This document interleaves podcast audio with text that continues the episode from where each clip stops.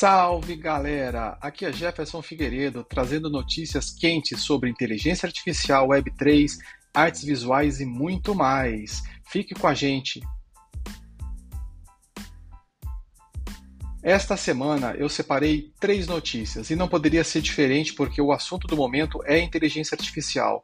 Duas notícias são sobre o Chat GTP e uma sobre Midjourney.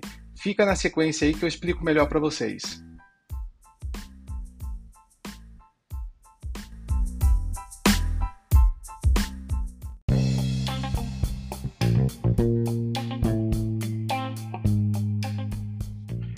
É isso aí, conforme eu havia prometido, duas notícias da semana são sobre inteligência artificial, especificamente Chat GTP, que está dando o que falar.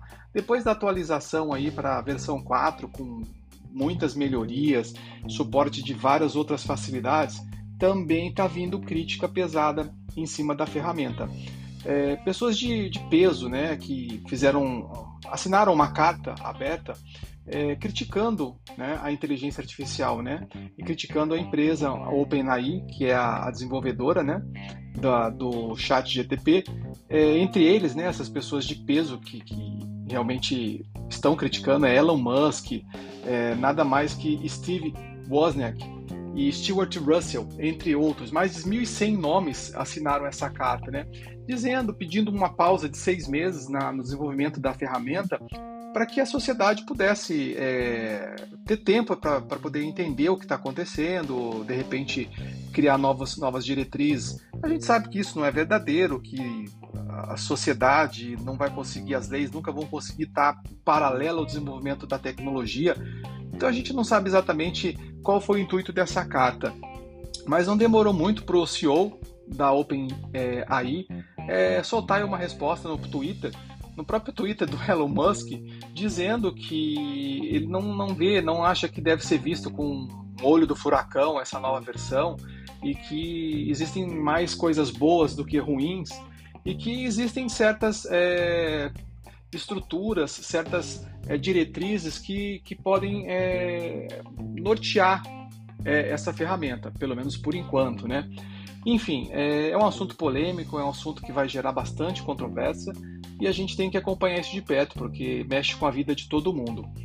O, o segundo assunto, também relacionado ao, ao chat GTP, também é uma crítica, é um alerta, na verdade, né, da Europol, que, dizendo o seguinte: é, ela diz que a inteligência artificial ela pode ser usada para várias coisas boas.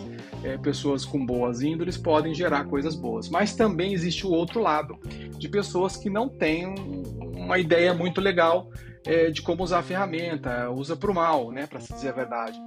E isso pode ser complicado. E o exemplo que eles deram é assim: você é, com o chat GTP você tem acesso muito mais rápido a, a, certos assuntos que seriam mais difíceis de você peneirar na internet através de um buscador comum, tipo um Google da vida.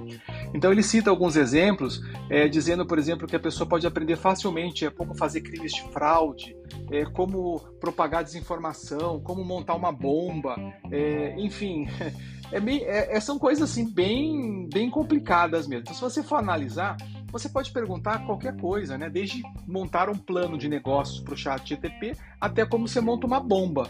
Então, assim, é muito complicado. Então, assim, isso, essa notícia está um pouco atrelada com essa outra que eu passei. Eu acho que a gente precisa parar um pouco, botar um pouco o pé no freio, sem parar totalmente, mas assim, vamos dar um tempo para a sociedade discutir quais os benefícios e os malefícios e o que a gente pode fazer para tentar direcionar isso de forma correta.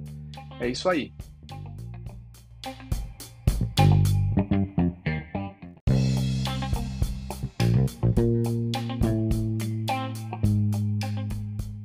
E o último assunto, também sobre inteligência artificial, não poderia ser diferente, é sobre o Midjourney.